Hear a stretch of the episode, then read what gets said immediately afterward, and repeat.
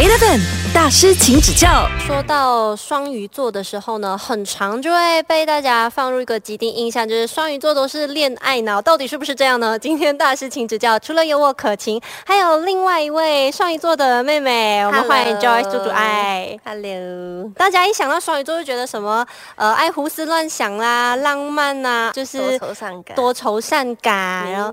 很容易哭啊什么的。你觉得双鱼座就一定是恋爱脑吗？我觉得不成熟时的双鱼座一定是。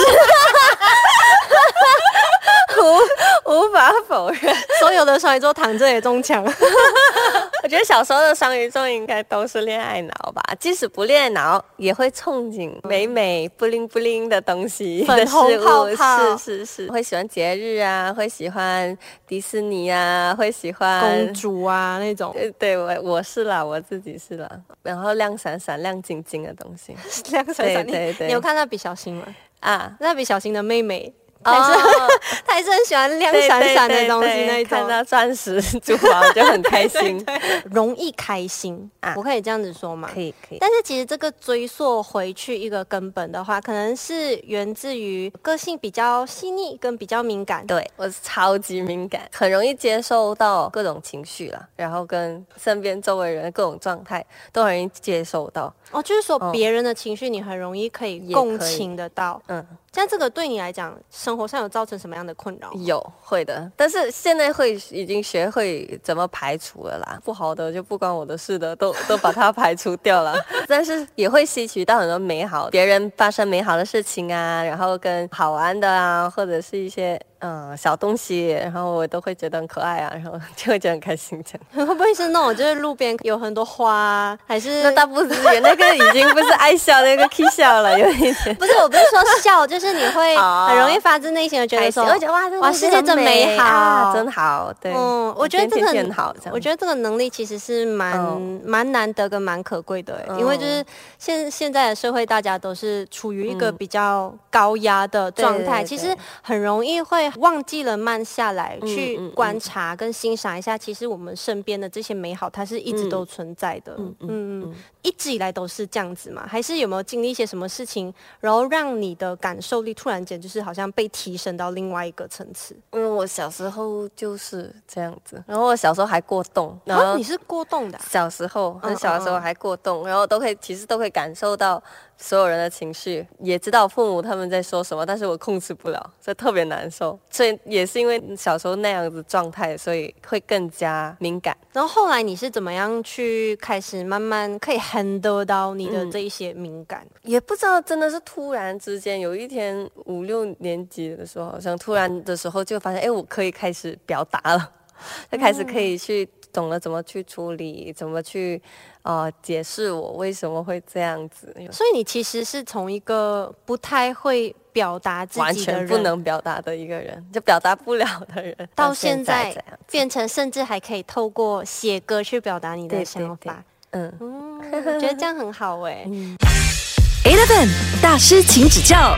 很多比较敏感的朋友都很容易有一个问题，就是会过度的去把别人的情绪或别人的感受影响到自己当下的那个平静。嗯嗯，那你自己的话，你是怎么做？我的话，第一个方法是先接受他的情绪，虽然他可能的情绪是不合理，但我先接受他的情绪，嗯然后我也可以接受自己的情绪跟他的可以是不一样的。嗯啊，这接受差了异。差异以后，然后我就会去分辨他的情绪是不是我可以控制的，是不是我能影响的，还是我能改变的。如果不行，那这个东西就不管我的事，这个情绪可以不要去碰，我觉得你刚刚说到一个很好的一句话，就这个东西其实不关我的事。真的不关真的，因为我们很容易，很多时候好像把自己想的太重要，或者是觉得说，哎、我我是不是可以帮到他或什么？但是如果在那个情况，你连自己都没有办法，真的可以做到一个很平和，可以保护到自己的情绪的时候，真的不要这么轻易的想说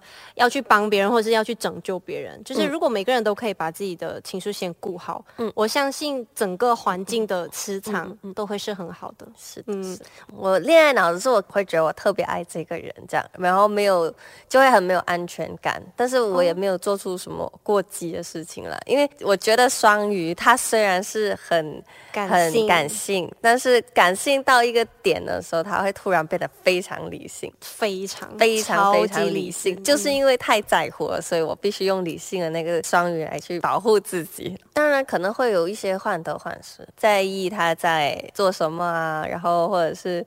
哎呀，他没有回我大半天，但是怎样怎样怎样，会有这种猜忌怀疑，想来想去，想来想去，想很久，自己胡思乱想，内耗，内耗，内耗，精神内耗。而且你还会内耗，现在完全不会，我管他了。姐姐很忙，姐姐过了那个年纪，你爱干嘛干嘛去。那你现在目前的你的爱情观是怎么样？就是你开始已经放下这所有一切内耗啊、胡思乱想的这些情绪，我享受看别。别人对我恋爱脑，反过来了。现在是已经，现在会更喜欢比较顺其自然。嗯，如果这个缘分到我面前，他也主动，我觉得会很好。然后如果也是理想型的话，就可以去试一试。但如果没有的话，就没有完全没有关系。所以你相信有所谓的对的人这个东西吗？嗯，我相信是真的有比较对的人。有一些人，当然是我们两个都努力。都都用心，都去改变什么，但是不适合就不适合。有的人他跟你就是不同品种，嗯嗯，对，像螃蟹跟马，他们可以是很好的朋友，但他毕竟属于不同生存环境的地方，所以有比较对的人。如果你马跟驴还比较好说，你知道吗？要改的地方也比较不多，高度也没有差这么远。对，就是 不然那螃蟹很好很好，happy happy，他又要回海里面啊，再 get 到他的家，哎呀，这样不适合。就我觉得还是会有比较像的人，你的基因会去选择一些你就会比较喜欢那个会比较轻松。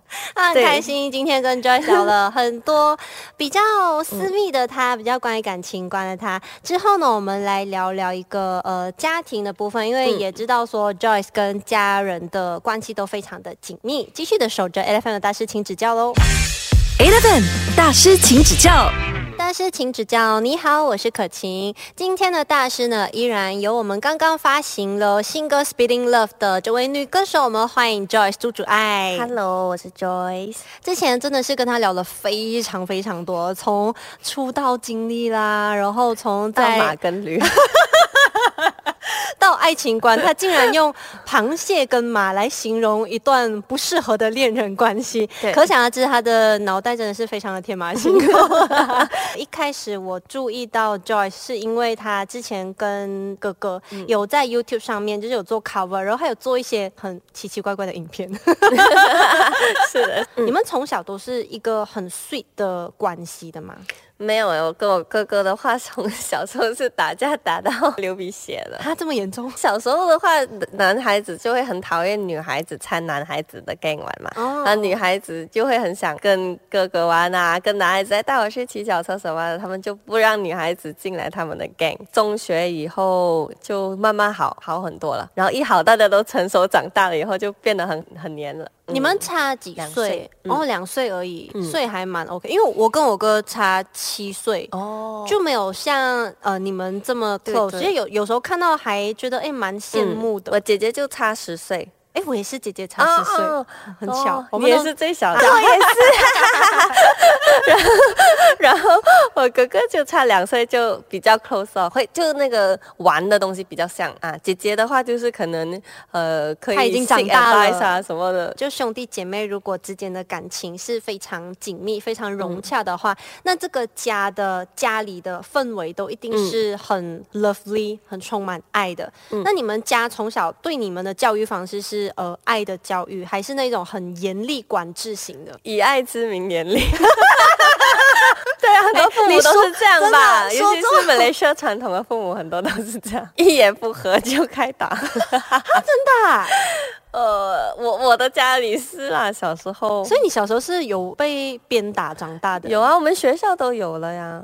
家里也会有，我也是啦，就是学校打完了回家打，助学少一分就变一下这样子，哎、不不像现在的年不轻人、像了。现在就是在学校，老师是不能体罚孩子的、父母哎还想去打老师，老师也是很惨一下。现在。为什么就是打着打着的教育也可以让你们的家的氛围是那么 sweet、那么融洽的呢？毕竟小时候有时候我也是真的太皮痒了，没有办法再想一些该打该打。是吗小时候太野蛮了，因为我又过动嘛，表达不了，然后只会啊，像一个野猴子一样。就我小时候的小名叫瘦皮猴，因为我长得小时候黑黑丑丑的，然后又一直跑来跑去，就像那个玩具上了那个 battery 哦，然后转了，然后就不会停啊，一直转一直转，其实蛮烦的，是蛮烦的。